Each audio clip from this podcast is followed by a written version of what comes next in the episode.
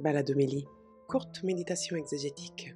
Bonjour, bienvenue, je suis Éric Morin, prêtre du diocèse de Paris, directeur du service biblique Évangile et Vie, et je vous propose de méditer sur la liturgie qui nous est proposée pour ce dernier dimanche de l'année, dimanche de la Sainte Famille.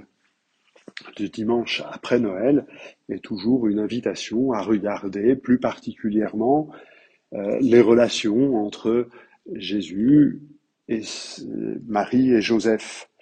On continue de rester euh, devant la crèche à regarder cet ensemble de relations, même si l'évangile va nous conduire 40 jours après la naissance. Il s'agit dans cette fête de voir combien la foi est l'élément clé de la relation avec Dieu et que la foi, la fidélité est l'élément essentiel de la relation de Dieu avec nous.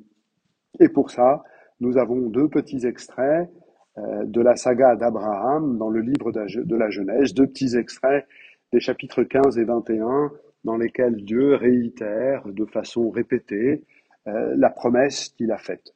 Le mot promesse, n'est jamais présent dans cette histoire c'est euh, ma lecture de Saint Paul qui m'invite, m'appelle et m'habitue à interpréter l'histoire d'Abraham comme celle d'une promesse qui lui est faite. Le langage euh, du livre de la Genèse préfère parler davantage de bénédiction, la bénédiction qui est faite à Abraham. Euh, cette bénédiction, elle doit s'accueillir par la foi. Et la foi est ainsi présentée puisque la bénédiction consiste à avoir une terre et des enfants. Euh, la foi est présentée comme l'accueil de cette bénédiction dans une situation paradoxale. Euh, la terre est occupée et Abraham est avancé en âge et sa femme est stérile. La foi est la capacité à accueillir la bénédiction, la promesse de Dieu dans une situation qui ne la laisse pas envisager spontanément. Pour cela, Dieu invite Abraham à compter les étoiles avec un peu de prudence, si tu peux. Et le nombre des étoiles est le signe euh, de cette descendance qui est promis. La foi accueille une bénédiction dans une situation paradoxale, mais elle permet aussi de lire autrement le livre des cieux. Non pas qu'il faille faire euh, de l'astrologie, c'est pas ça que j'ai dit, mais la création tout entière atteste de la fidélité de Dieu. Nous n'arrivons plus à le voir. Et c'est pour ça que Dieu intervient dans la vie d'Abraham et qu'il fait alliance avec l'humanité jusqu'au point et qu'il fait alliance avec l'humanité jusqu'au point de donner son fils pour dire sa fidélité à notre égard. Le, le livre du ciel atteste de cette fidélité de Dieu, et il a fallu déployer le livre des Écritures, la Bible, afin que nous apprenions, en lisant les Écritures, à lire le livre de la création et en faire de ces deux livres ensemble l'unique témoin de la fidélité de Dieu. La deuxième lecture, extraite de la lettre aux Hébreux, à la fin de celle-ci, nous présente un extrait du chapitre 11 dans lequel il s'agit de mettre en avant la foi de nos ancêtres. Alors euh, là, nous avons la foi de Sarah et la foi d'Abraham, mais l'ensemble du paragraphe parle de la foi euh, de Noé, de Moïse et de tant d'autres.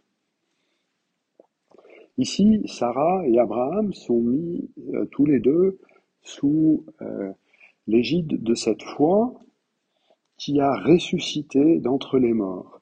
Et c'est parce qu'Abraham croyait la résurrection, nous laisse entendre le texte, qu'il put euh, accepter de faire ce que Dieu lui a demandé en offrant son fils en sacrifice.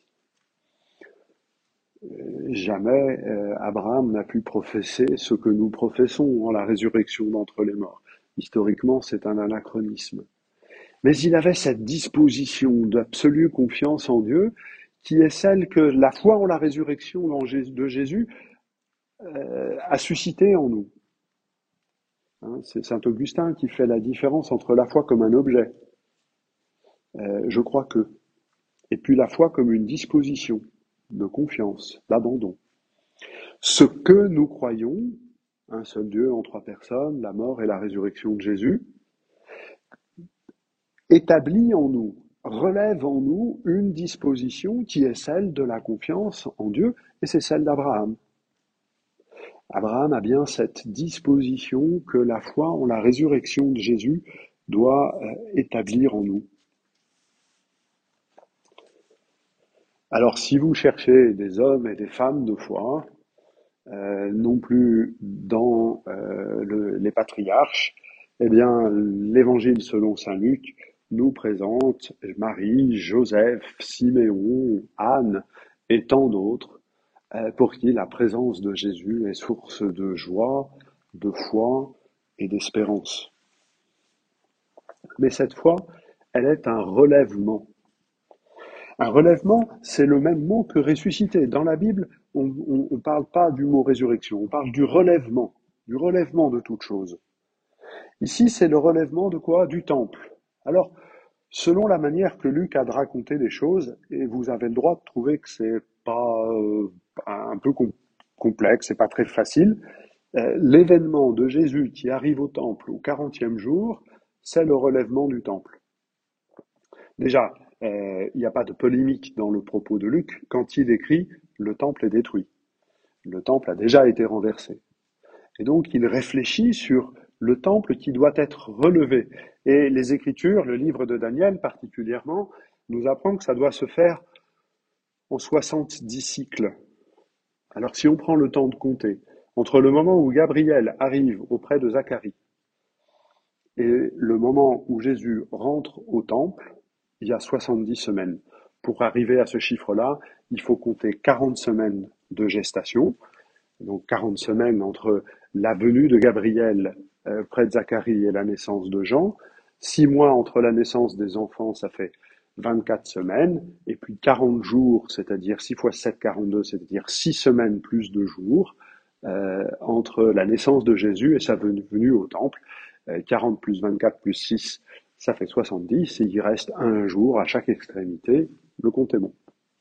Il y a donc bien 70 semaines entre le moment où Gabriel vient voir Zacharie et que la réponse est celle d'une foi difficile, d'un prêtre qui muet, d'un prêtre qui ne peut plus mais bénir, comme c'est le cas au temps de Luc. La bénédiction ne peut plus venir du temple, lequel vient d'être détruit par les Romains en 70. Euh, je, prends en compte non pas le temps des faits, mais le temps de l'écriture du texte. Le texte est écrit quand le temple est détruit. Ben, bien évidemment, le temple ne l'était pas au moment de la naissance de Jean-Baptiste et de Jésus. Mais au moment où Luc raconte ça, il n'y a plus de temple. C'est-à-dire, la bénédiction ne peut plus venir. Et tout d'un coup, et tout d'un coup, Jésus revient, arrive dans ce temple. Et alors que la bénédiction était muette, voilà que des hommes et des femmes peuvent chanter la louange de Dieu. La présence de Jésus relève le temple. Mais le temple, c'est pas simplement le bâtiment de pierre. Le temple, c'est l'ensemble de la communauté croyante dont nous sommes, vous et moi, euh, ensemble, unis, euh, c'est-à-dire le signe visible de la présence du Dieu invisible. Le temple, c'est pas simplement un bâtiment de pierre, c'est une communauté d'hommes et de femmes qui chantent la louange de Dieu et qui laissent voir comment l'Esprit Saint les transforme pour ainsi euh, rendre visible l'œuvre de Dieu dans ce monde.